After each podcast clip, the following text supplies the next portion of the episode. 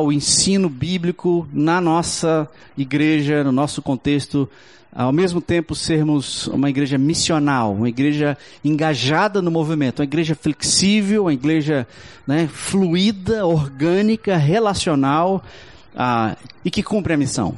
Então, como é que a gente quer viver isso? Então, deixa eu colocar aqui alguns valores. O primeiro deles é a nossa estrutura de ensino ela precisa ser missional. O que é ser missional? A gente está falando essa palavra aqui.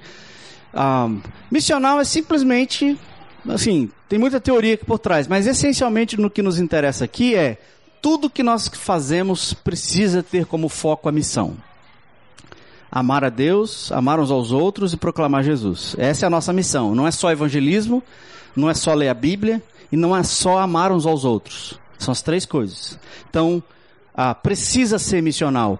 Uma educação que ela é mais bancária, ela é mais senta aí que eu vou te dizer ah, o que é a verdade, senta aí que nós vamos ficar estudando, ela perde o seu drive, ela perde o seu propósito.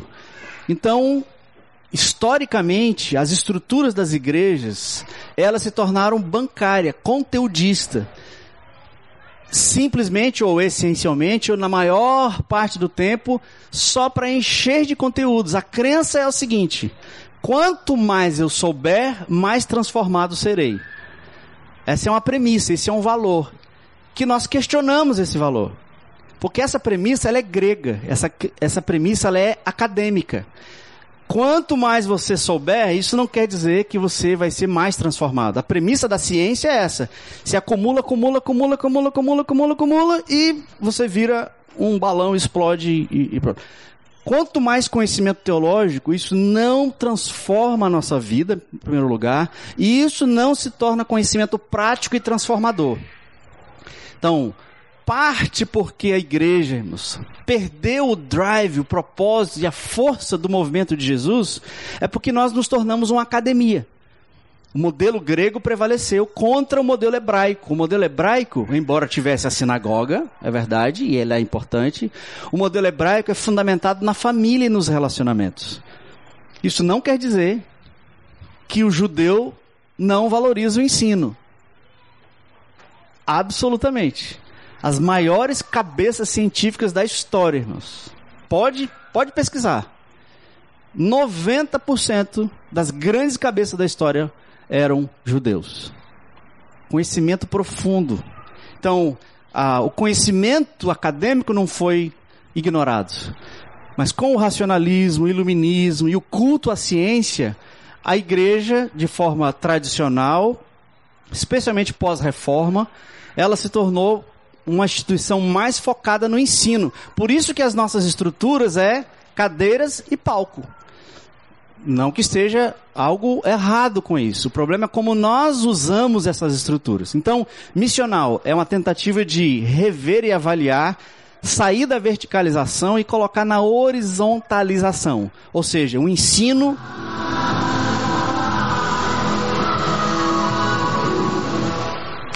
o ensino que ele é, ele, ele, ele é prático, ele é operacional, tá? Não ignora o conteúdo. Próximo. Ele é missional. Nossa proposta é que ela seja pessoal. O que, que nós queremos dizer por pessoal? O ensino que desenvolve a responsabilidade pessoal. Mais uma vez, o ensino acadêmico, ele é preocupado com o currículo e o cumprimento do currículo. Se você, no final do semestre, você consegue jogar numa prova todo o conteúdo que você viu, você está aprovado.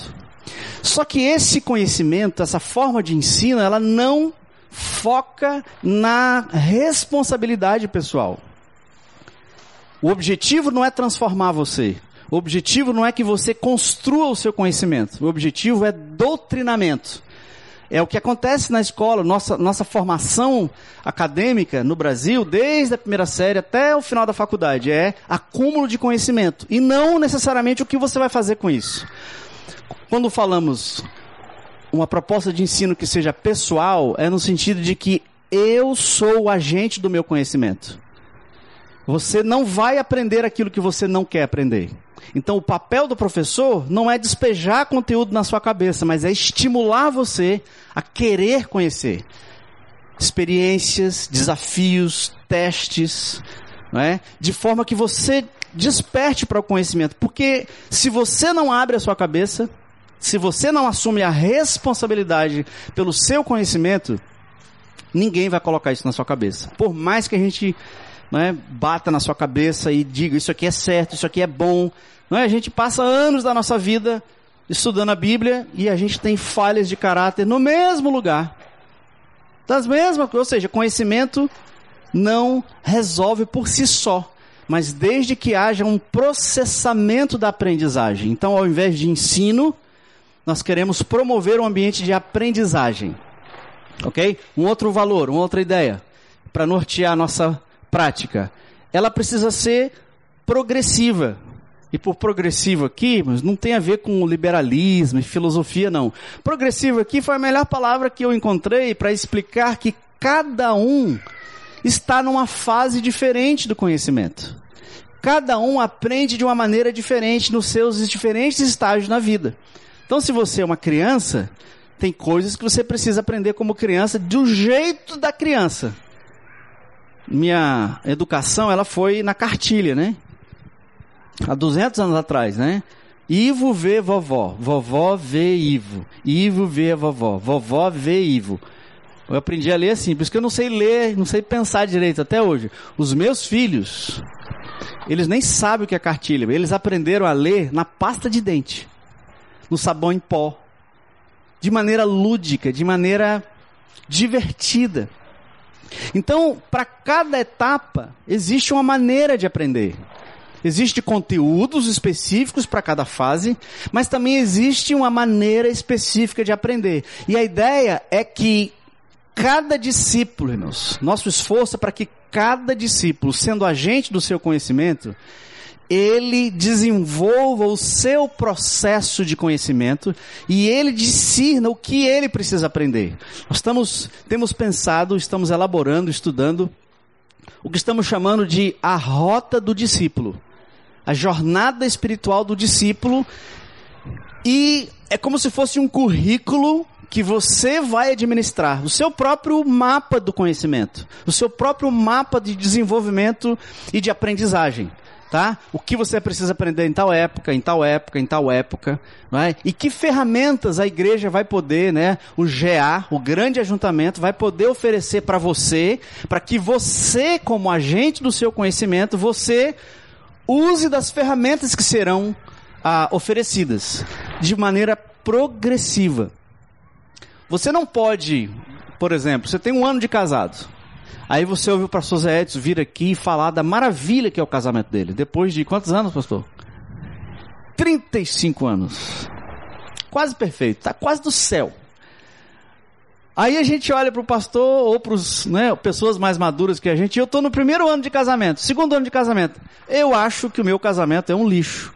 Não funciona porque a gente briga, a gente não se entende, a gente e aí o pastor, ou as pessoas mais maduras, né, mostram um equilíbrio, uma maturidade que a gente não tem. Aí a gente se sente frustrado, culpado, envergonhado, porque eu não consigo ser o que ele é. Mas, gente, tem 35 anos de caminhada.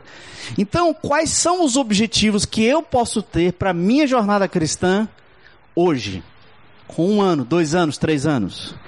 Que áreas da vida que Deus está me ensinando? Então, aquilo que nós aprendemos, irmãos, dominicalmente, né? Ser manso, ser justo, ser bom, ser alegre, ser grato, esse monte de coisa que a gente sabe. Você sabe aonde você está no seu currículo ou você quer aprender tudo de uma vez? Parte do nosso problema que a gente trava e a gente fica 30 anos com o casamento do mesmo jeito é que a gente quer aprender tudo de uma vez. Então, por progressivo, a gente quer criar uma estrutura, uma dinâmica, onde você administra o seu processo de aprendizagem e tendo o seu prestador de contas, né, o seu mentor, o seu coach, pode, quem conhece o conceito de coach, a ideia é que é discipulado, a ideia é o que, que Deus está te dizendo? O que é que você vai fazer a respeito? Essa é a pergunta básica. Para o novo convertido, o que, que Deus está te dizendo? O que, que você vai fazer a respeito?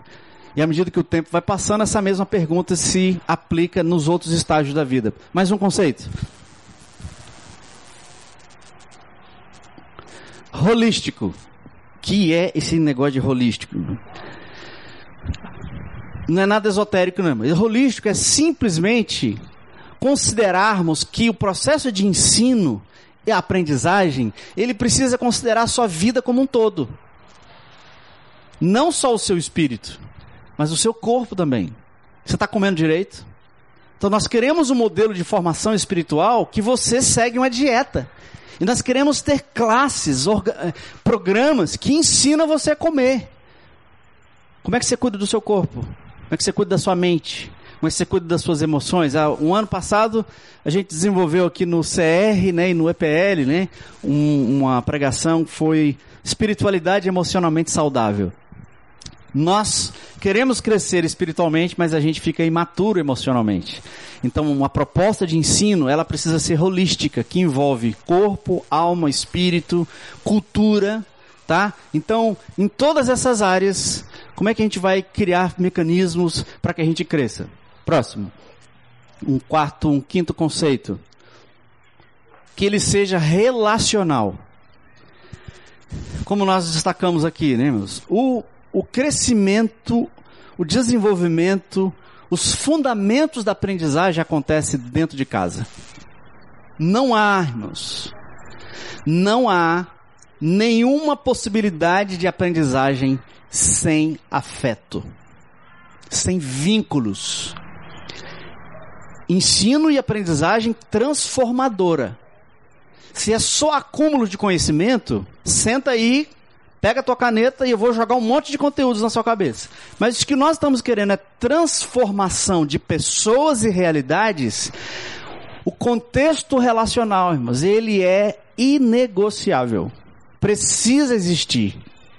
O vínculo relacional.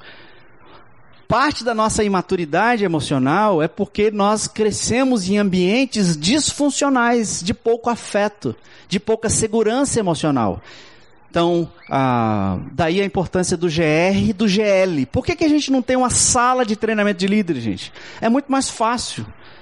Põe aqui uma classe, um currículo, prova. É, é a gente põe um arruma de gente para dentro tá, cada semestre. Por que, que tem que ser no GL, 15, 15 dias? Ai, meu Deus. Aí vai ter que, porque força o relacionamento. É uma estrutura que estimula a conexão relacional. Mas por que 25 encontros? Que vai levar mais ou menos um ano e meio, dois anos, né? Se você fizer de 15 em 15 dias. Porque se nós não fomentarmos vínculos no nível da liderança, no nível do discipulado, irmãos, quando aqueles líderes assumirem os GRs ali um ano, dois, você vai ter que ficar tomando conta dele. Você vai ter que ficar controlando aquele líder. Porque ele não amadureceu, ele não, não tem vínculos entre vocês. E a gente tem que ficar na base do papel, do relatório, do resultado. Então, se você caminha com alguém relacionalmente e fortifica os vínculos, posso soltar você depois, que você vai reproduzir exatamente aquilo que você recebeu. É o que acontece comigo e o meu pai. Meu pai tem fortes influências na minha vida, gente. Mais forte até do que eu gostaria. Por quê? Porque eu convivi com ele 20 anos da minha vida. Eu aprendi todas as coisas boas e todas as coisas ruins, por mais que eu não queira. Eu estou ligado ao meu Pai. E à medida que Deus vai restaurando, né, vai reatando re, e, e, e, consertando tudo, a, autoridade que Ele tem sobre a minha vida, quando eu tinha um ano de idade, era na base do trocar as minhas fraldas. 45 anos depois, 49 anos depois, a autoridade que o meu pai tem sobre mim é diferente. Mas existe um vínculo entre nós. Outro, 5, 6.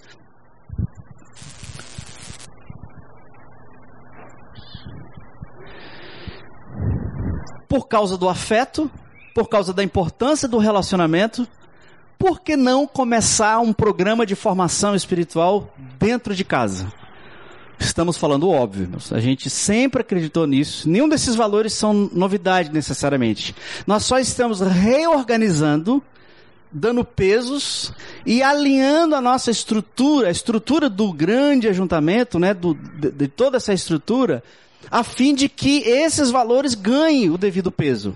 Então, o processo de ensino e aprendizagem que a gente quer estimular na nossa comunidade precisa acontecer a partir do berço. É a influência do pai e da mãe sobre os filhos. Então, não precisamos precisa elaborar muito isso aqui não, todos creem nisso, a gente ah, já tem ensinado muito sobre isso e nós queremos então alinhar a estrutura, inclusive o Geração Futuro, com os GRs, GLs e todo o movimento de ensino-aprendizagem. Outro valor, que ele seja geracional. Não sei se é a melhor palavra aqui, mas a ideia é, nós queremos considerar as gerações. Criança, jovem, adolescente, ah, maduro, adulto, idoso, porque cada uma dessas fases da vida tem uma peculiaridade, tem uma maneira diferente de aprender, tem necessidades específicas.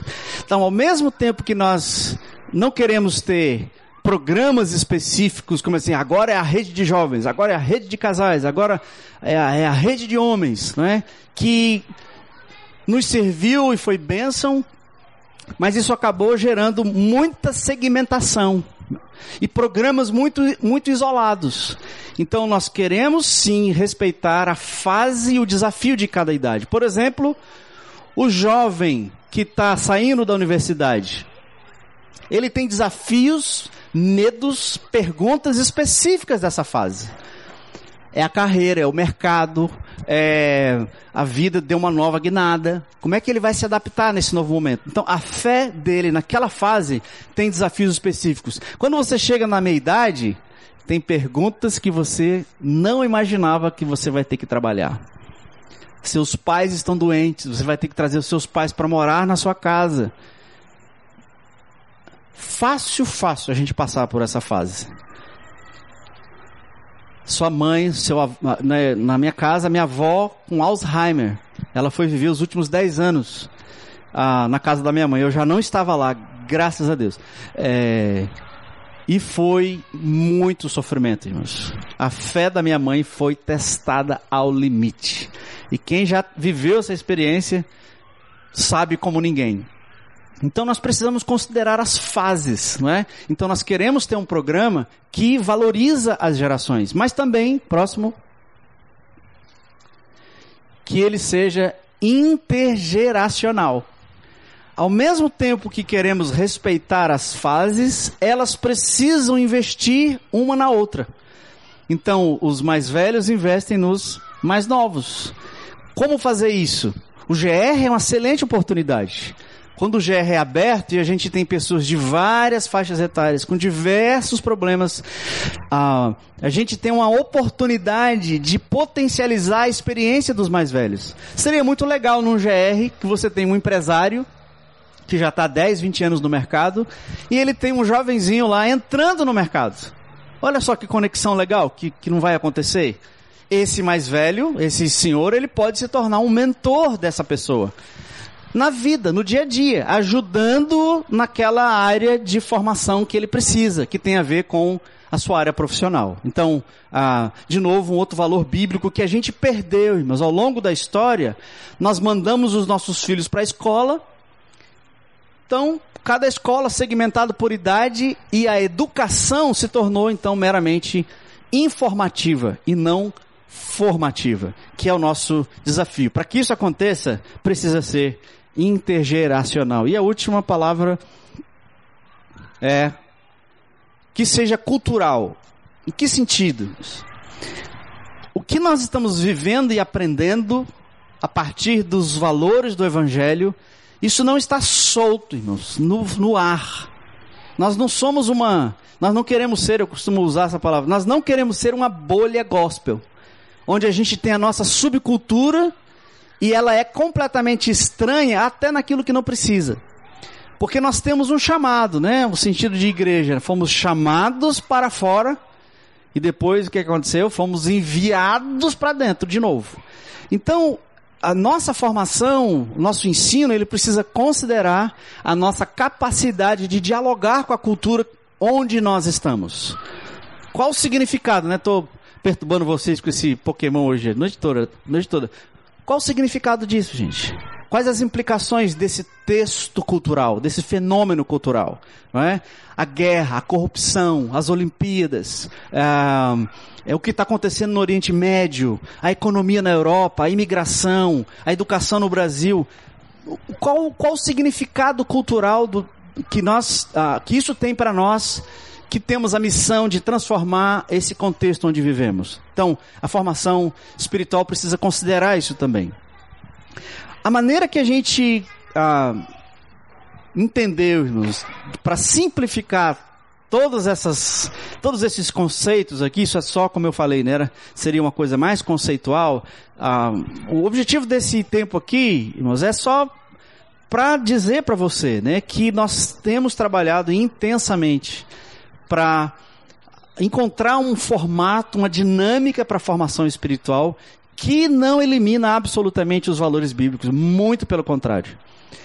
Mas as nossas estruturas precisam ser adaptadas para que o conhecimento progressivo, cada fase, cada desafio, ele ganhe a sua dinâmica, onde cada discípulo, ele é responsável pelo seu próprio conhecimento. Então, hoje, basicamente o que a gente tem, quando a pessoa se converte, ela tem a conexão da conexão, ela é imediatamente inserida num grupo de relacionamentos. No grupo de relacionamento, ela vai receber os primeiros fundamentos da fé. E ali, na sequência, ela aprende sobre o batismo. E ela, então, passa pelo processo de batismo. A essa altura, ela já está vivendo no seu GR. O líder de GR, ele vai ser orientado, nós vamos caminhar nesse sentido de você olhar para cada membro do grupo do GR, cada discípulo, com esses valores em mente, de forma leve, de forma simples, claro, e não tão teórico assim.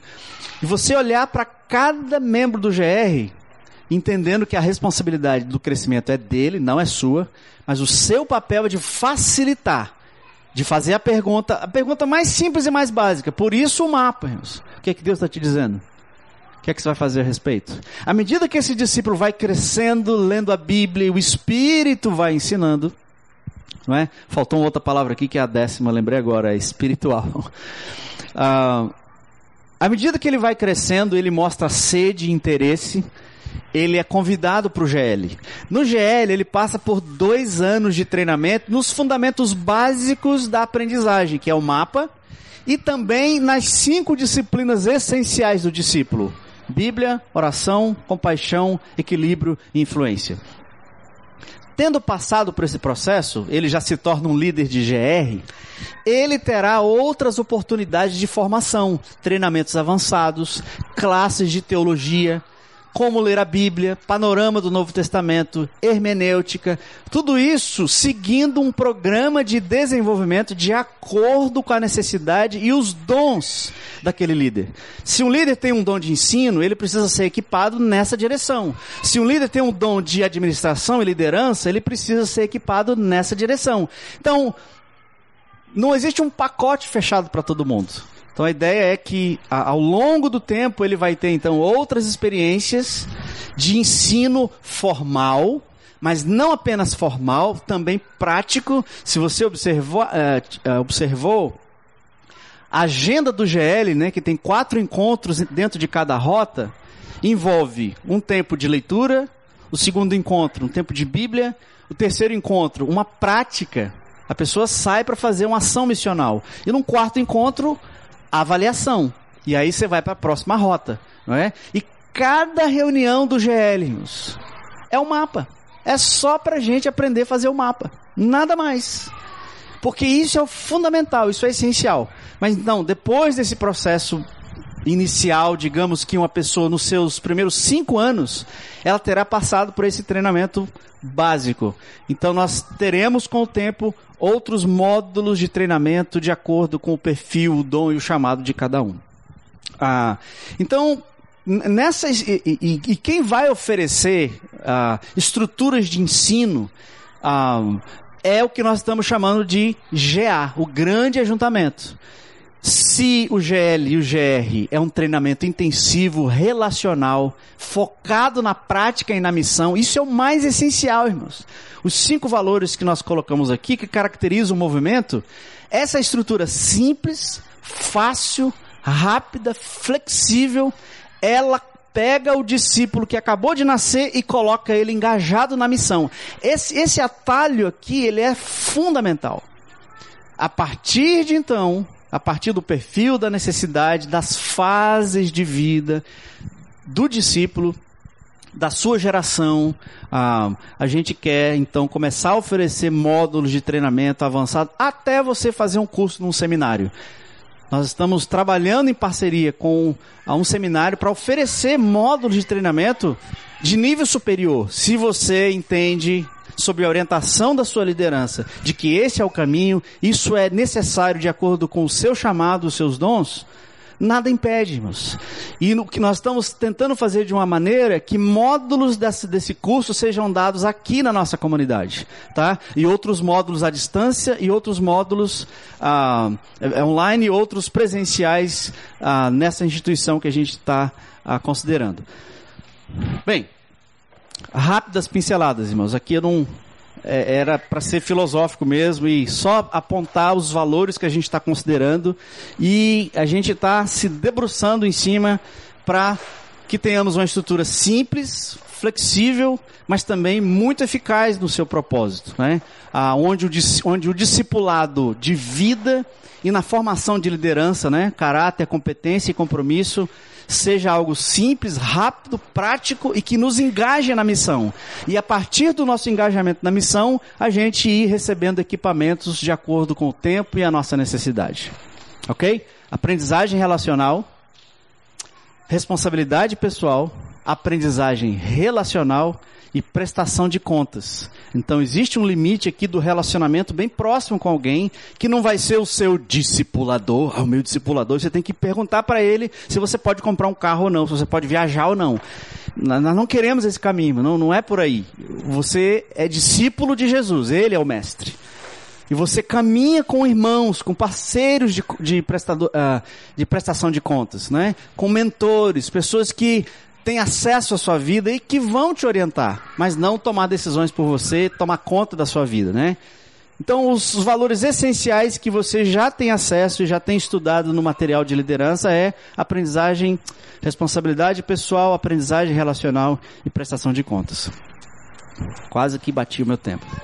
Ok, irmãos? Perguntas? Amém. Então vamos embora, porque não vou saber responder.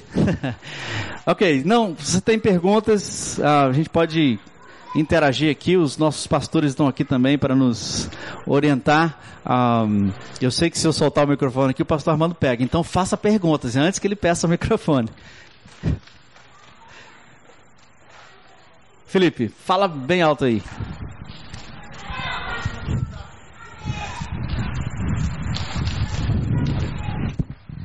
É, eu me chamo Felipe. Oi, gente. É, um dos desafios do GR hoje que, que tem enfrentado, né? Hoje eu sei a, o quanto a liderança está disponível e eu corro atrás mesmo, vou perguntar mesmo, né? Nando mesmo sabe disso, né? Mas eu percebo, por exemplo, alguns novos convertidos, ou até pessoas que vêm de outra igreja, né? Vêm para o nosso GR, vêm com várias dúvidas, né? Cara, não sou casado, né? Como é que eu faço? E sobre dízimo, né? E sobre isso, ou seja, certas coisas, até mesmo doutrinas, né? E por que que lá não ora alto, entendeu? Então, são coisas que vêm de, de dúvida.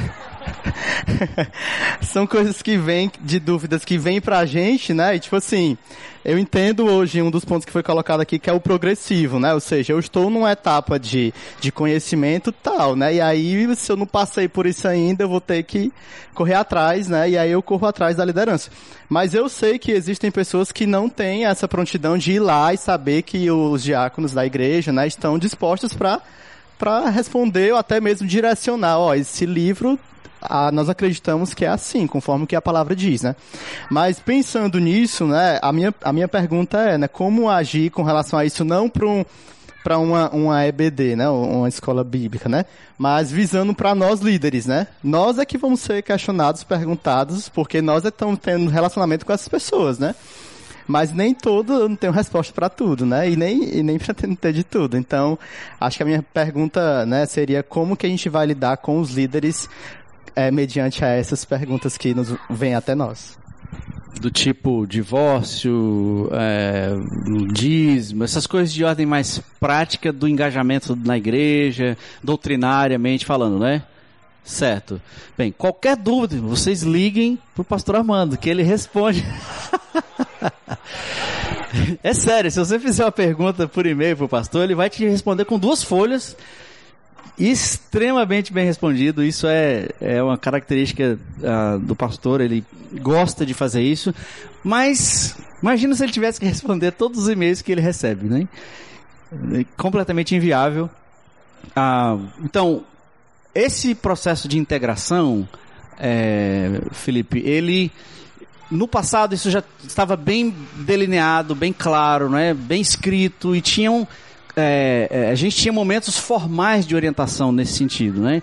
Nós não temos tido, mas essas orientações, todas elas existem, práticas, prontas, não é? Pessoas que chegam no seu GR, né? Você, já que os GRs são abertos, vocês vão receber, gente, coisa de tudo. Não é? Eu já ouvi um líder reclamando para mim, cara, tinha um cara do meu grupo fazendo mapa astral do meu GR. Falei, que bênção! Que benção que ele está fazendo mapa astral no seu GR. Isso não quer dizer, irmãos, porque ele está no seu GR, ele não é discípulo de Jesus ainda. Tem discípulos de Jesus que dão uma olhadinha no horóscopo. Aí que é sério, aí é complicado, né? O que eu tô, tô dizendo é, à medida que a gente abre os GRs, perguntas como essas, de ordem moral, conjugal, etc, etc, vão acontecer. E nós queremos sim, Felipe, ter módulos de orientação de treinamento formal. Aí é sala de aula mesmo, não tem jeito para a gente alinhar esses conceitos, esses valores uh, que existem, eles estão escritos, eles estão prontos. A gente só precisa.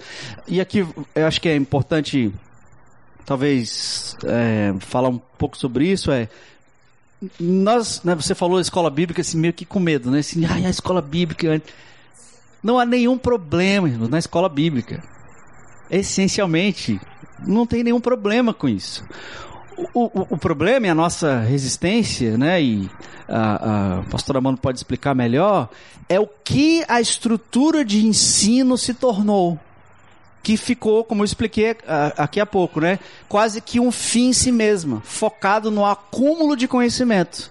E a gente perdeu a velocidade, a mobilidade e o que interessa, que é o ensino básico necessário para a missão. Mas isso não elimina estruturas de ensino com sala de aula, com cadeira, com caderno. Não elimina, irmãos. Nós estamos no processo de repensar as estruturas de forma que ela tenha a profundidade necessária, mas tenha a mobilidade indispensável, tá? Então, ah, uma série de fatores se interagiram e convergiram para a estrutura que a gente tem hoje, mas nós estamos num processo de mudança e transição e o ensino e a aprendizagem ela é um valor inegociável e a gente vai ter que ter estruturas de alguma forma, né? Se a gente vai chamar de escola bíblica dominical, eh, talvez não, mas est uma estrutura de ensino é necessária, mas que não seja a única, prioritária, essencial e centralizadora e, e etc.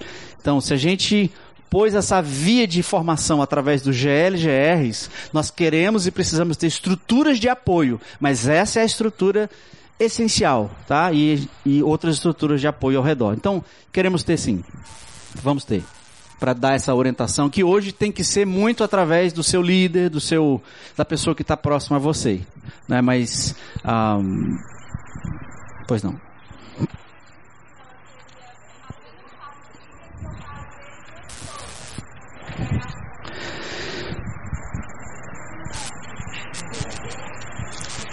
Bem, a estrutura de ensino é para todas, ela está aberta para todos, que tem a ver com esse caminho que eu ilustrei. GL, GR e GL. Essa é uma sequência importante. Não é? Eu não sei te responder ainda o seu nome. Nayara, não é? Ah, teremos estruturas de ensino, sim. Mas, a princípio, nossa, nossa prioridade é criar estruturas para a multiplicação e a equipação, a equipação não, e o equipamento de líderes. Tá? Mas lembra, Líder, com dois anos de convertido, três anos, ele já pode ser líder. Ele já vai estar engajado em liderança. Então, então assim, o alvo das estruturas de ensino não é, é, é o que a gente está tentando evitar são estruturas de acúmulo de conhecimento. Se aquele novo convertido, né, ele está no GR e ele está crescendo em relacionamentos, está crescendo em prestação de contas, está engajado na missão, não é? O líder dele vai poder dar o direcionamento, convidá-lo para o GR, mas quer dizer que só vou poder fazer uma, uma sala, uma classe, um curso se eu tiver num GLGR? Provavelmente. Isso não está fechado ainda, mas provavelmente. Mas lembrando que liderança, no nosso conceito hoje, é uma coisa muito simples, muito prática, muito rápida. E todo mundo é líder. Todo mundo precisa receber o mínimo de equipamento para estar envolvido na missão. Então, pensa líder é facilitando a missão. Você precisa de equipamento. Agora, se você não está engajado no discipulado, você não está engajado em relacionamentos, você não está envolvido na missão, para que é que você vai fazer sentar numa sala e ficar estudando teologia? Não há uma, um, um, uma razão essencial, porque o ensino, a teologia, ele é sempre engajado na missão. Entendeu? Mas não é para ser algo só daqui 10 anos que eu vou poder fazer uma escola bíblica. Não, a ideia é que as, as estruturas sejam simples e rápidas e todos tenham acesso de acordo com a necessidade.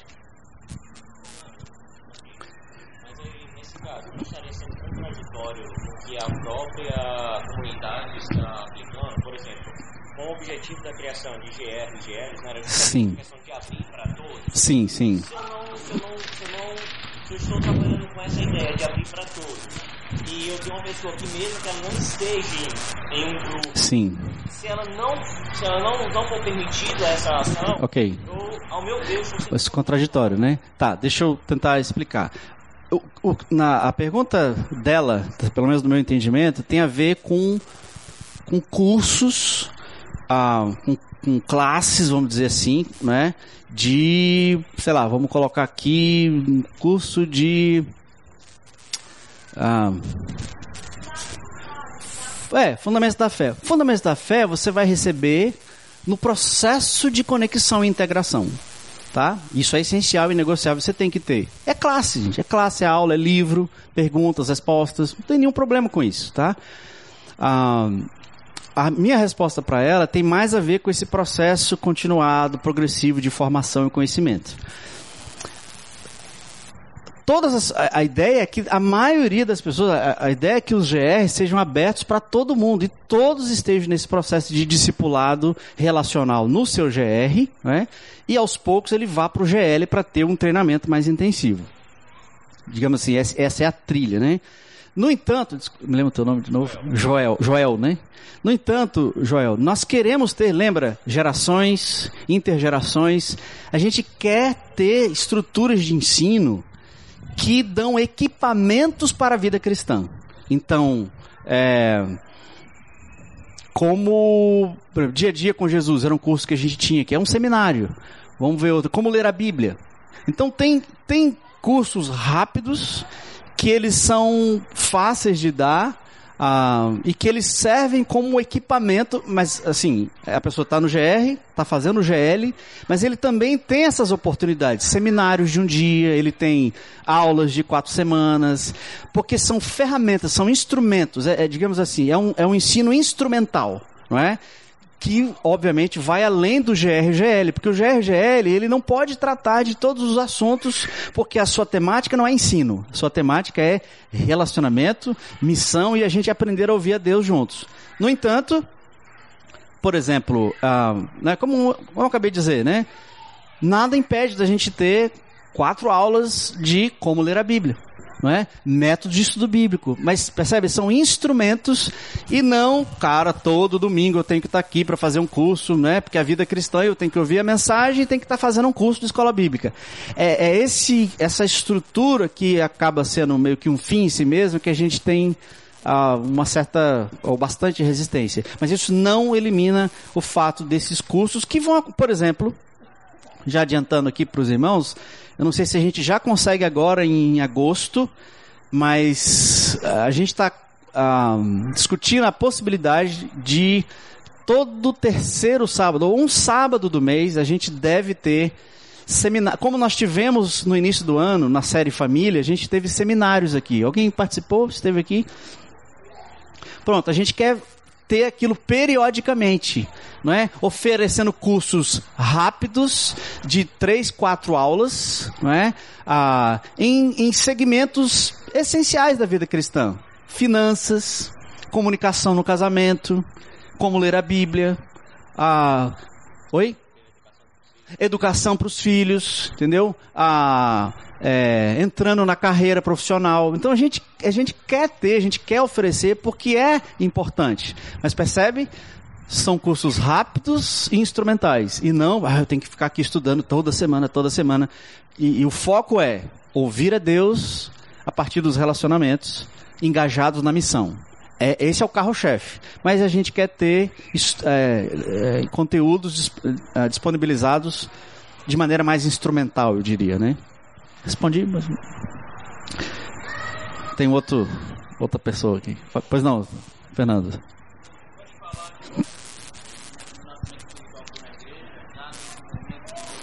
Sim. E eu me sinto assim muito participativo e muito feliz do, do, modo como a igreja funciona, de ser muito relacional. Me sinto muito comprometido, comprometido com o engajamento da causa. E vejo que a igreja é relacional, que ela, como você me falou, você pega, um, você tem um repertório e tem plataformas para você falar de Jesus, onde você está, onde Deus te coloca. E tenho a minha responsabilidade social de ir atrás do mapa, de usar a ferramenta do mapa, de ter a leitura bíblica, mas eu sinto falta tive a oportunidade de participar de uma coisa que me entusiasma muito, que é uma leitura aprofundada da igreja, me colocando aspectos arqueológicos, históricos, que isso me dá um grande entusiasmo e eu vejo que isso me capacita muito tanto na minha responsabilidade pessoal, como na minha missão. E eu vejo, eu tenho um sentimento que a igreja, a liderança da igreja, tem muita preocupação em realmente pegar isso como uma, uma forma centralizadora de conhecimento, de pegar pessoas e, e trazer muito esse conhecimento e fugir da, do que importa mesmo, que é a missão e falar do amor de Jesus, que é que Jesus fez na tua vida. E eu queria, puxa vida, meu interesse era justamente esse. Eu vi um curso de Apocalipse na outra igreja e foi uma coisa muito entusiasmada, que me entusiasmou muito, né? De falar das igrejas, do contexto histórico, do que que tinha de hoje em dia. Coisas que a gente tem algumas pinceladas no grande ajuntamento, que também traz muita motivação, né? E aí minha pergunta é justamente essa, se nesses cursos tem a, o propósito, você falou da, do, desses convênios que a igreja pode ter eventualmente com curso teológico, acho que isso é uma coisa bacana de ser implementada na igreja. Né? Com certeza, Fernando. É, é, e aí, de novo, né? Pessoas diferentes, em fases diferentes, com necessidades diferentes. Mas não dá pra gente centralizar o conhecimento e dizer vamos ter uma resposta para todo mundo nas suas especificidades. Por isso que a responsabilidade é pessoal. A, in a iniciativa tem que ser de cada um de acordo com a sua necessidade o seu momento ah, e as suas próprias necessidades. Então, conhecendo um pouco o Fernando, né? É um cara que gosta de ler, de pesquisar, de ir profundo, de entender a arqueologia, a filosofia, não é? a sociologia, todos esses aspectos. E nós queremos sim, Fernando, ter essas oportunidades, ah, assim como eu expliquei para ele aqui, de forma mais instrumental, não é? ah, oferecido a todos. Mas isso, como você já concluiu, não elimina que ao longo da sua jornada você Uh, tem essas outras oportunidades de um conhecimento mais aprofundado, com um pouco mais de tempo e até mais acadêmico. Por que não? não é? Uh, é, uma das linhas que a gente quer oferecer nesses seminários, Fernando, é exatamente a área de apologética, a área de cultura, né? Sociologia, filosofia, arqueologia. Então a gente quer ter, e nós temos pessoas super capacitadas na comunidade que estão ansiosos de fazer isso, né? Então nós queremos ter, sim. Mas provavelmente isso não será assim arqueologia bíblica em quatro, quatro meses, né? Cinco semestres. Eu sei não é essa a sua pergunta, né? Então, esses, essas estruturas mais rápidas, elas querem, elas vão existir para estimular, não é? Para é, é, abrir oportunidades, na, assim, aberto para todos, de forma geral, mas sim, em casos específicos. Uh, por exemplo, tem pessoas aqui da igreja que já estão fazendo curso teológico. Aqui na cidade. Estão lá, estão fazendo online e tal. Nossa preocupação que existe da nossa parte com isso, afinal, ao longo da história, é que Via de regra, essa, as pessoas que, que têm uma sede muito grande pelo conhecimento e se debruçam na teologia, é um negócio tão absorvente, é tão, é tão apaixonante o negócio que o, o, o perigo da gente se tornar um fariseu é muito grande. Por isso, a nossa tentativa de ser algo mais flexível, mais rápido, mais instrumental, mas não elimina de forma alguma, irmãos, níveis mais aprofundados e mais intensos e, e densos de ensino para quem precisa. Nós não temos feito isso, é verdade, mas não é porque existe uma, uma barreira filosófica quanto a isso, não. É só o momento que a gente está vivendo mesmo e a gente ainda está tentando descobrir o melhor formato para isso, sem comprometer os outros valores. Boa noite. Fique em, fique em pé, brother, pra gente te ouvir melhor.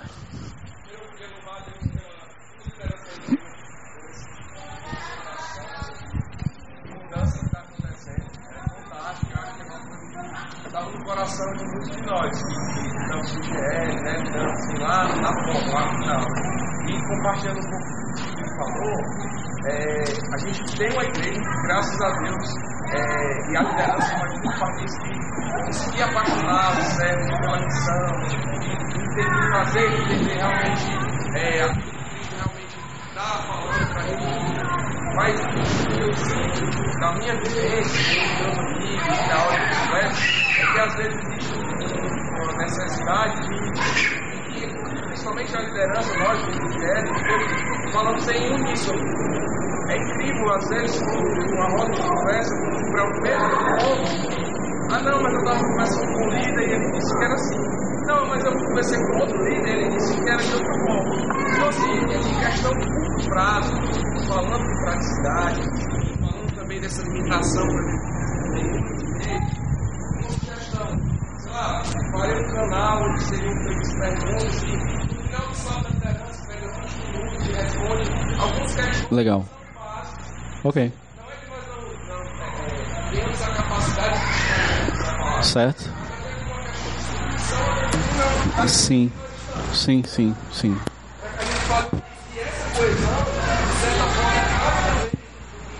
Ok. Ok. Poderia dar um, um exemplo só para ficar mais claro para todos? Por exemplo, um, uma dissonância que, que você tenha vivido e se lembre agora. Recentemente, eu acabei nem entrando na, na, na discussão, mas era em relação ao papel da mulher na igreja. Certo. Entendeu? Certo. Então eu já Ok. ah, porque a mulher não, não tá lá, porque Ok. é por causa disso. Aí o outro, não, mas aí um traz um versículo, aí o outro traz Ok. outro, aí, Uhum. entendeu? E eu acho Correto. que essa coesão, por exemplo, é importantíssima. Perfeito. Pra, pra- Que é mais ou menos o mesmo que o Felipe colocou, É, né? é- Coisa de ordem mais prática, E- e teologia ideia- aplicada, isso. né? E a ideia a curto prazo, assim, a sugestão é tipo Ok. 20 minutos no sábado da liderança, Joia. algumas perguntas que durante a semana foram pertinentes e que a, a liderança achou por bem. Então vamos lá, vou colocar Correto. entendeu? Correto. Acho que- Tem vários assuntos aí. Muito bom, muito bom. Isso, eu, eu não, não tenho, pastor, só co- recorrer aqui a, a você. Eu, como eu não vivi o último processo de grupos pequenos, dos últimos 5, 6, 7 anos, mas que eu me lembre, ah, esses momentos de direcionamento sempre aconteciam nos sábados da liderança, né? Então, então, a gente não tem feito ultimamente, mas é uma é uma, é uma, é uma praxe da gente sempre ter assuntos como divórcio, disciplina, ah, recasamento, não é? A gente, a gente eventualmente isso acontecia, mas de novo nesse momento realmente tem um- uma grande lacuna aí que a gente não tem posicionado isso, mas é uma excelente sugestão a gente separar um tempo tipo, no final do Sábado da Liderança, para abordar um assunto específico, talvez até anunciar antes, né? Sábado da Liderança, tópico, né? Um tópico quente, recasamento. Pronto. Então já sabe que vai ter esse, esse assunto que gera alinhamento ah, de forma prática, né? Legal. Boa, boa sugestão. Sim, com certeza. Tem uma, uma coisa que eu queria adiantar, irmãos. Nós estamos trabalhando num, num projeto também, já está em fase final, do que chamamos de. A gente não deu nome ainda, mas é. É, é um canal no nosso site com resposta para todas essas perguntas. Você entra lá, tic, tic, tic, tic, tic, você vai ter as respostas com um monte de referências bíblicas, está pronto já. Está na fase final de implementação. Então, recasamento, divórcio, céu, inferno, diabo, capeta, cão, inimigo, é, ceia, batismo, Gênesis, Apocalipse. É, é assim, é um apanhadozão macro, não é? de dessas perguntas que são mais latentes, né? E que traria de fato é, é, esse alinhamento em termos de conteúdo. Porque a gente sabe, né? A internet é uma lata de lixo, né? Tem tudo. Então o que, que nós fizemos? Nós pesquisamos todas essas perguntas em, em, sites, colocamos o nosso tempero, a nossa leitura, o nosso direcionamento. Ah, isso já está em fase final de implementação. Você vai ter no nosso site. Você entra lá, faz a pergunta, não precisa, vir, nem, não precisa nem vir no sábado da liderança. Ou melhor, não precisa vir não, não precisa nem ter esse tempo no sábado da liderança. Tá bom? Mas é claro, é importante porque para gerar interação, perguntas e respostas, realmente é interessante. E o WhatsApp ele funcionaria bem para sugerir um tópico, um hot topic, não é? Nando. Aqui, direito, direito. Aqui. Diga lá. Oi, eu me chamo Wesley. Wesley. É. Não, precisa não, tá, tá. É, não, eu estava conversando uma coisa aqui com o Felipe ah, eu achei interessante a respeito do que tu tinha falado sobre a estrutura, né? Criar, um, criar, criar essa estrutura, não uma EBD, mas uma estrutura que você possa capacitar pessoas direcionadas para isso, né? E eu falei, eu acho interessante isso, mas o que, que se pode fazer para que essa estrutura realmente direcione para aquilo que a pessoa está querendo? Eu dei até um exemplo, não fazendo merchan aqui, né? Mas por que, que a gente vê uma propaganda na televisão de um Arid Um Farias Brito, que se passam 100 pessoas, 200 pessoas em medicina, né? Porque geralmente eles pegam esses já jovens, né, na quinta série, na sexta série, quarta série e já direcionam para que eles é, é, tudo direcionado para medicina, né? Você vai passar em medicina nisso e tal. E eles crescem estudando aquilo para que quando eles chegam no vestibular, eles não sejam mais um que estudou história, geografia e tal e tal, só aquilo, mas alguém que se preparou uma boa parte da vida para passar para a medicina, né? O Felipe até tinha me dado o exemplo da Argentina, que ele falou que, que quando se chegavam numa certa série, é, eles deixavam de estudar algumas matérias para estudar algo bem específico para a medicina. Então, como fazer com que essa estrutura ela tenha algo bem direcionado? Por exemplo, uh, sei lá, daqui 20% dessas pessoas querem se tornar mestres, eh, se, se sentem aptos a ensinar, é, mas o grande montante talvez seja para outra coisa, para o evangelismo ou o profético, não sei, algo, algo parecido. Mas como fazer com que isso seja direcionado a todas as pessoas, mesmo que sejam pouquíssimas pessoas que estejam em uma outra vertente desse uhum. ensino. Ok. Uh, essa é uma preocupação, uh, Wesley. É, esse é o, quando eu falei ali da, questão do, do pessoal, né, é focado no discípulo, no que ele precisa. Então, existem conjuntos de conhecimentos, existem conteúdos e uh, áreas de habilidade que ele precisa adquirir numa determinada fase da vida e a gente pode oferecer, tá aqui, toda criança tem que ir para a escola, toda criança tem que aprender gramática, todo crente tem que saber as doutrinas básicas. Isso, isso é inegociável, né? Ah, mas chega uma fase, por exemplo, quando você vai para a faculdade, você já es escolhe o que você quer aprender. Então, esse entendimento, quando eu falei do progressivo, é que cada discípulo seja responsável pelo seu desenvolvimento a partir do relacionamento, a partir da missão, ah, existe um conjunto de, de conteúdos que ele precisa adquirir ao longo e com as ferramentas que existem, né? Integração, né? A conexão, o próprio CR, é, seminários intensivos. Então, é como se fosse assim, ensino fundamental, ensino médio, e a ideia é que o discípulo, quando ele chegue nesse num determinado nível, ele direcione o seu próprio conhecimento, ah, usando, por exemplo, os dons espirituais. Então, quais são os dons? Qual é o chamado que Deus lhe deu? Qual é a vocação que Deus colocou na sua mão? Então, vai, vai ter uma trilha que equipa você de acordo com o seu conjunto de dons. E não padronizado para todo mundo, porque, de novo, uma educação bancária é, é o que a gente tem, é o que a gente oferece. Uma educação focada na aprendizagem, ah, estimular a responsabilidade do discípulo, haverá um momento onde ele será. A ideia é que ele seja cada vez mais agente do seu próprio conhecimento. Então, só repetindo, e um, e, um, e um norte é o seu conjunto de dons. Por isso que alguns é pertinente fazer teologia e fazer línguas originais e fazer mestrado e doutorado. Outros não. Né? Outros ele vai aprender só empregar o seu dom, como testemunhar bem. Então, qual é o seu dom espiritual? Ou seja, quem Deus lhe fez ser? Você precisa desenvolver essa área, como se fosse o ensino superior. Então, existe essa ideia, o como fazer, não sei te dizer ainda, mas isso existe e a gente está gastando muito tempo, pesquisando muito e montando um grupo de especialistas para discutir esse assunto e, e, e, criar essa estrutura fácil, flexível e eficaz também. Eu não posso deixar vocês fazerem outra pergunta, porque eu vou dar aqui os dois últimos minutos para o pastor fechar nosso tempo, pastor. Dois minutos, viu? É. Ele me provocou ali, né? Boa noite, pessoal. Continua me chamando Armando. Boa noite. É muito interessante, né? Eu acho que essas perguntas muito pertinentes, muito inteligentes.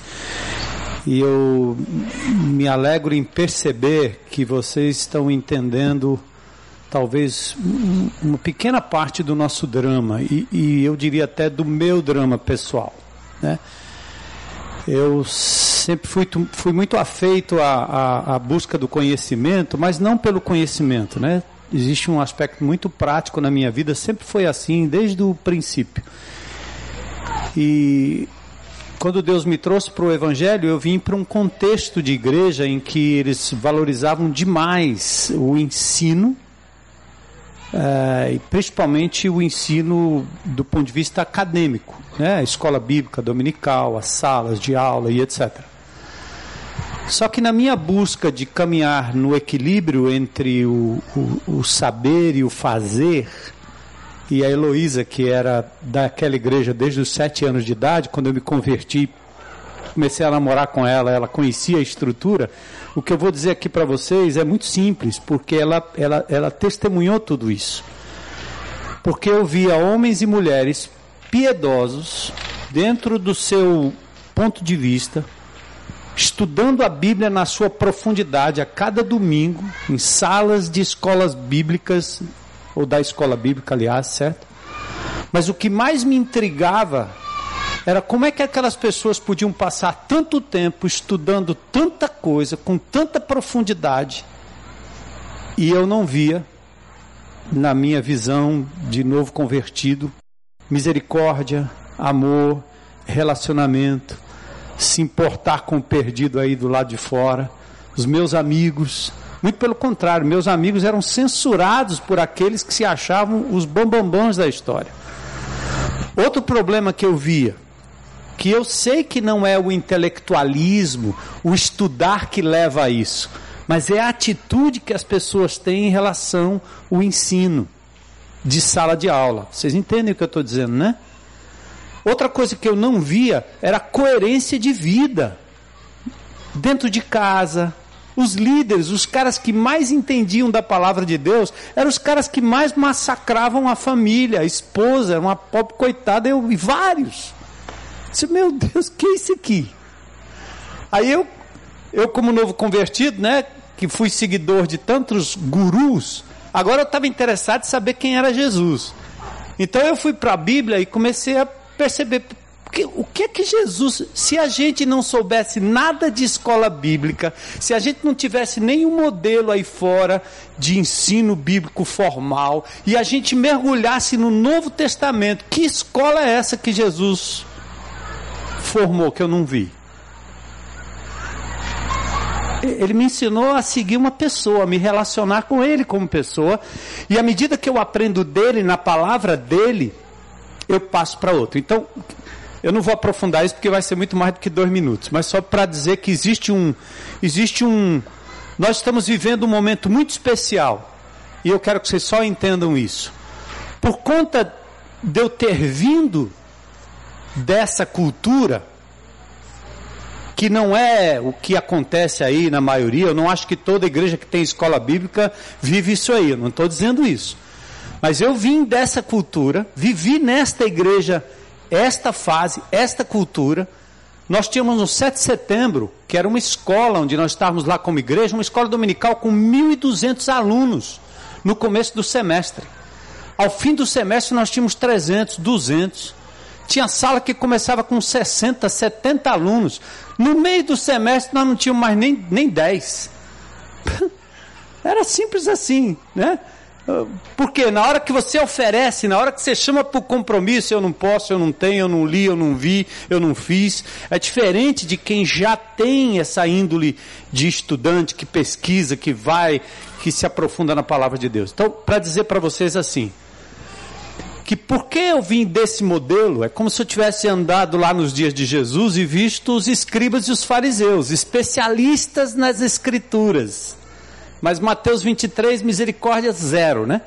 Então agora, eu sonhei durante um tempo aqui nessa igreja com uma, uma outra geração, uma geração que agora pensasse mais no relacionamento e no básico da vida cristã, Sabe? Ao invés de ensinar modelo matemático para todo mundo, eu decidi que todo mundo ia saber a tabuada. Nós decidimos que nós íamos ensinar para todo mundo a tabuada. E se a gente controlar a danada da tabuada, pense nos resultados que a gente vai obter ao invés de tentar levar todo mundo com o nível intelectual que alguns têm no meio da comunidade, a esse nível de intelectualidade que vai acabar matando o espírito relacional. Então nós estamos num pêndulo, vocês estão entendendo? Que a gente veio de um pêndulo. Experiência ruim, Aí o pastor começa a dizer que isso não presta, teologia não presta, não sei o que não presta, e o povo diz. Já tem gente que escreve para mim dizendo assim, pastor, você devia ter feito uma ressalva. Ora, como se eu, ao pregar a palavra de Deus aqui, estivesse ensinando para vocês coisas que eu tiro da minha cabeça.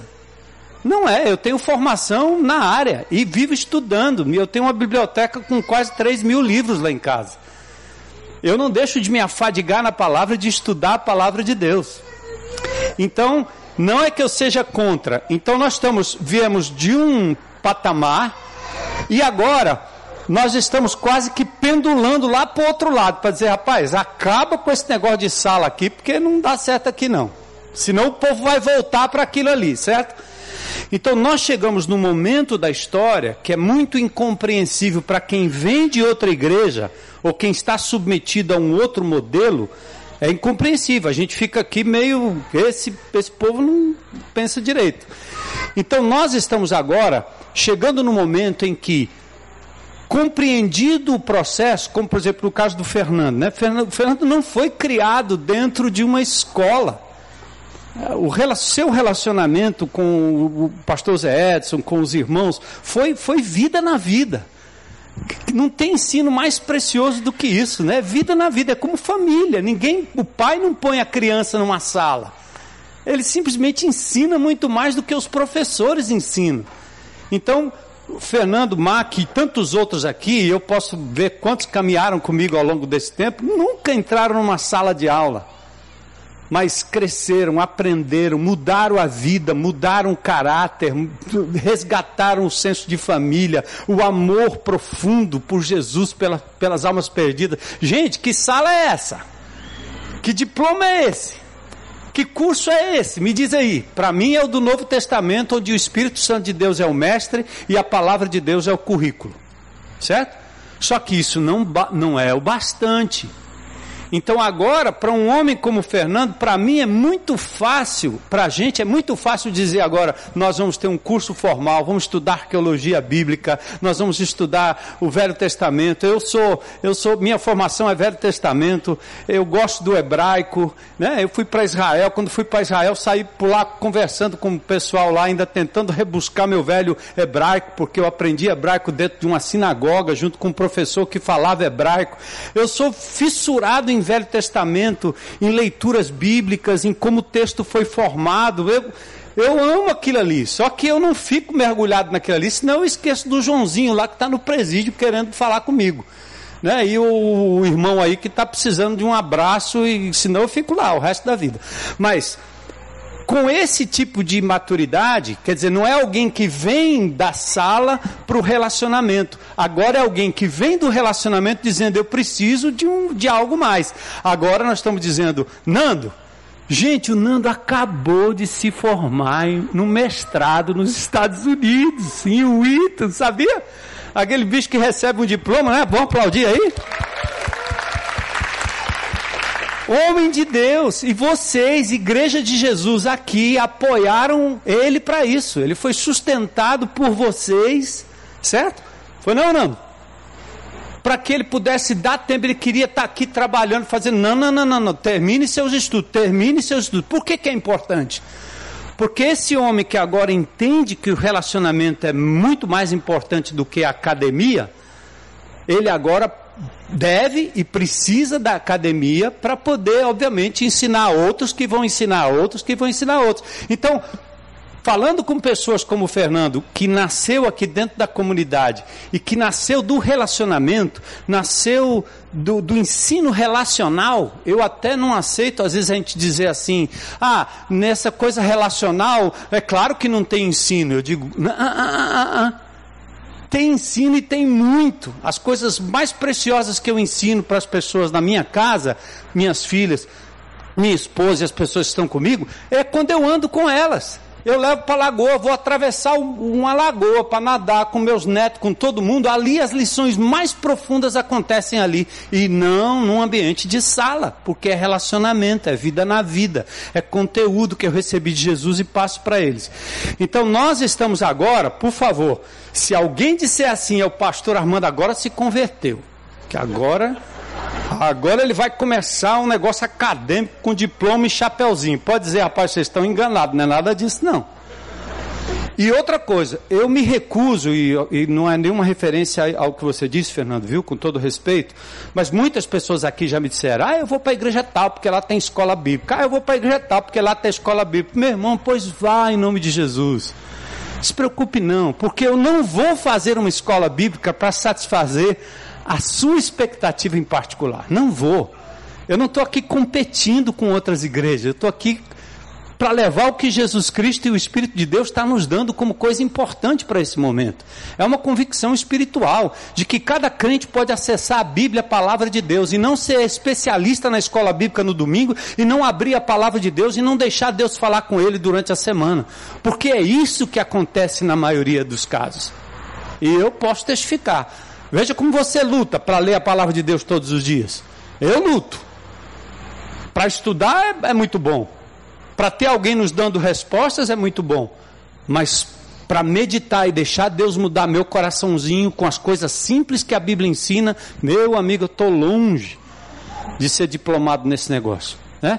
Então, para esses aqui, para vocês que estão entendendo agora, e até para vocês que vieram de outra igreja, mas pela graça de Jesus, e eu não entendo direito porque vocês ainda insistem em estar aqui com a gente, né?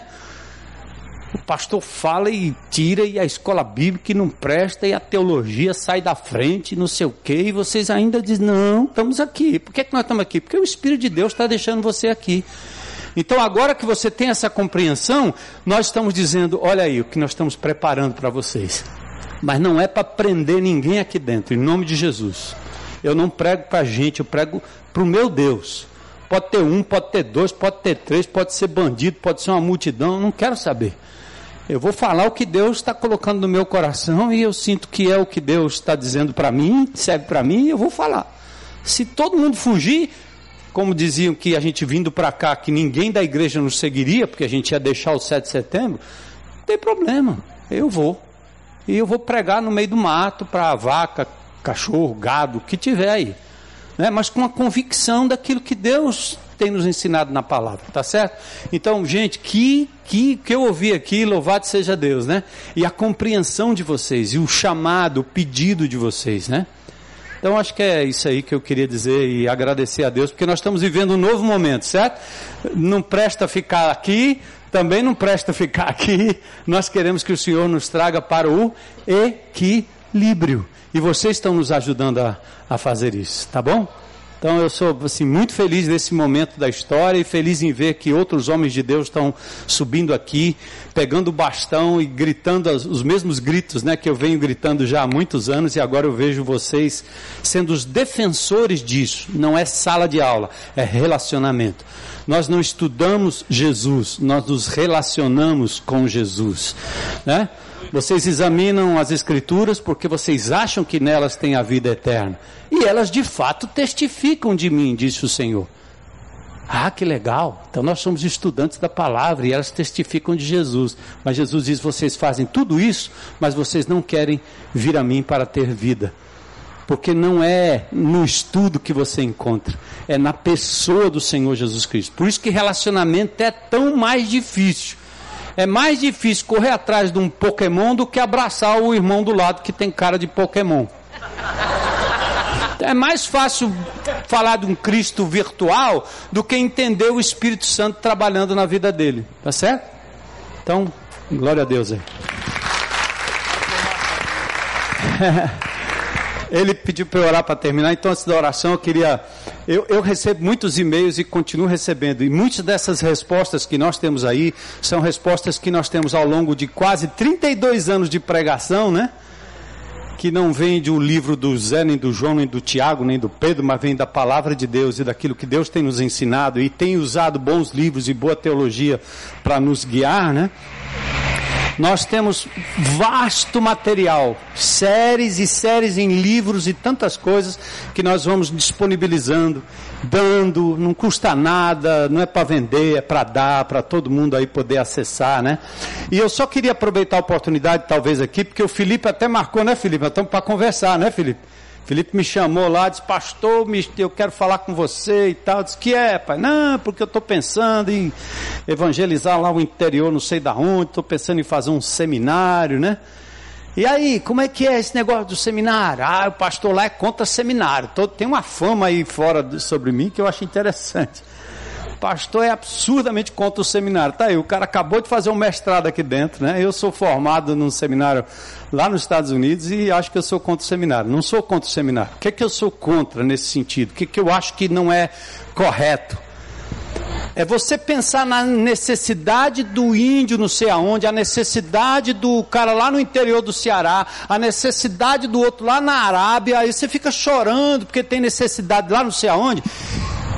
E diz que Deus está te chamando e vai para uma missão que não está nem aí com a igreja, tampouco com a liderança da igreja, e faz tudo ao contrário do que o Espírito de Deus fez com o apóstolo Paulo. Sinto muito, amigo. Eu não sou movido pela necessidade, eu sou movido pelo que Deus diz. Se o povo está com fome, eu não vou sair por aí dando comida se o Senhor não me enviar da forma correta. Então a base simples, e eu até já conversei com ele sobre isso, porque eu devolvi um texto, né? Não foi tão longo, mas eu devolvi um texto. Eu disse, está em Atos capítulo 13. Sabe alguém que recebeu um chamado mais profundo do que o apóstolo Paulo? Não tem. Ele teve pessoalmente com Jesus, cara. Jesus disse para ele, você, é você, macho. Ele não falou macho porque ele não é cearense, Jesus, né? Mas Jesus falou com Paulo e disse: Você é perseguidor, agora você vai entender o quanto importa você sofrer pelo meu nome. O bicho ficou cego, caiu no chão, teve que ser conduzido pela mão, né? Essas coisas que é, tem igreja que não aceita isso, que o cara quando é chamado ele fica grande, né? Bonito, né? Faz a barba, aparece no blog, né? E tal, aí o cara é chamado, ele é chamado. Então, mas Jesus fez o contrário. Jesus humilhou o apóstolo Paulo, fez ele ser carregado nas mãos por um indivíduo chamado Ananias, o grande Paulo, hein? Olha o seminário dele. Arrastado, cego, humilhado. Depois do Ananias indivíduo, foi levado para um grupo pequeno que cuidou dele e disse: Cara, esse não era o cara que perseguia a gente, ele está entrando aqui no nosso GR. Não pode, esse cara é doido, esse cara vai matar a gente a hora que ele acordar, a hora que ele enxergar, ou qualquer coisa, ele vai se recuperar, um trauma que ele teve aí. Depois do GR, para onde ele foi? Para a igreja. Era a igreja. Mas ele foi para a grande congregação, em Atos capítulo 13, diz que o Espírito Santo enviou o apóstolo Paulo, o Saulo de Tarso.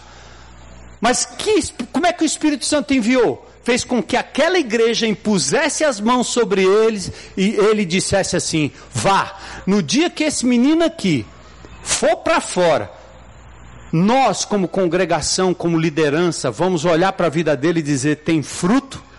Tem vida, primeiro lugar, tem fruto aqui e tem um chamado que Deus deu a ele. Nós confirmamos. Aí a liderança, os pastores, vocês, impõem as mãos sobre ele e manda ele lá para o Estado Islâmico, lá onde é, para evangelizar os caras do Estado Islâmico. Aí sabe o que vai acontecer? Ele sai daqui debaixo da bênção de Deus. É a mesma coisa de um jovenzinho querer casar sem a bênção dos pais. Porque Deus chamou, porque ele está apaixonado, porque ele tem dinheiro, porque a menina é a menina dos sonhos. Não adianta esses argumentos. A Bíblia tem caminhos muito fáceis, muito simples, mas muito firmes, e Deus não abre mão desses caminhos. Nós enviaremos qualquer missionário para qualquer lugar do planeta, mas nós não vamos enviar indivíduo para surfar no Havaí dizendo que está fazendo missões na, no Seminário das Nações. Eu já tive um caso aqui que eu disse para o cara, por que, que você não me disse que você quer surfar lá no Havaí? Porque você não ganhou uma alma aqui, agora você disse que vai ganhar alma lá no Havaí para fazer um, um seminário das nações, eu disse, diga que você quer uma ajuda para comprar uma passagem e surfar lá nas ondas do Havaí, que eu mando, rapaz, você a gente ajuda, mas não inventa esse negócio não. Ou pessoa que não casou, não tem o que fazer, não passou no vestibular, não se alfabetizou na faculdade e está querendo escapar para fazer um seminário, dizendo que Deus está chamando. Não, não, não, não. Não é assim não. Quando Deus chama, Ele confirma na comunidade. Primeiro, na família depois na comunidade. É assim que Deus faz. E são essas coisas que nós precisamos conversar para a gente poder alinhar, né, irmão? Porque senão um diz vai, o outro diz não, não vai, outro diz foi, outro diz não, ainda vou, né? Vamos orar então para a gente encerrar, gente. Mas Felipe, nosso papo ainda vai acontecer, viu? Certo? Vamos ficar em pé para a gente orar. E quantos homens e mulheres de Deus saem dessa comunidade, nunca tendo feito nenhum curso formal, são capazes de abrir a boca e pregar a palavra de Deus por onde quer que vão, porque o Senhor tem feito uma obra no meio de nós que não tem nada a ver comigo, tem a ver com o que o Espírito de Deus tem feito através de vocês. Muitos de vocês são pastores, pastoras, missionários, devia ter o nome de apóstolo, né? Tem pessoas aqui que devia chamar apóstolo. Eu não, não tenho nada a ver com apóstolo. Eu acho que eu não quero ser apóstolo porque eu já tenho o nome de bispo, né? Já está suficiente. Mas muitos de vocês deveriam ter o título e não têm. Mas Deus sabe quem vocês são, como vocês agem, como vocês atuam no meio do corpo de Cristo e nessa geração.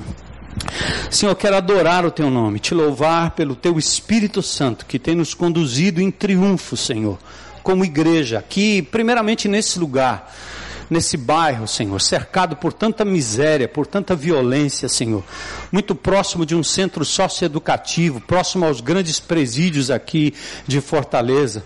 Quanta tristeza, Senhor, a gente andar nessa rua do Cruzeiro e ver ah, o, o, dreno, Senhor, do, da, da fossa a céu aberto descendo, enquanto tantas obras são inauguradas nessa cidade, para maquiar e para mais uma vez, Senhor, servir de palanque para candidatos, para quem quer que seja, misericórdia dos nossos políticos, das nossas lideranças, Senhor.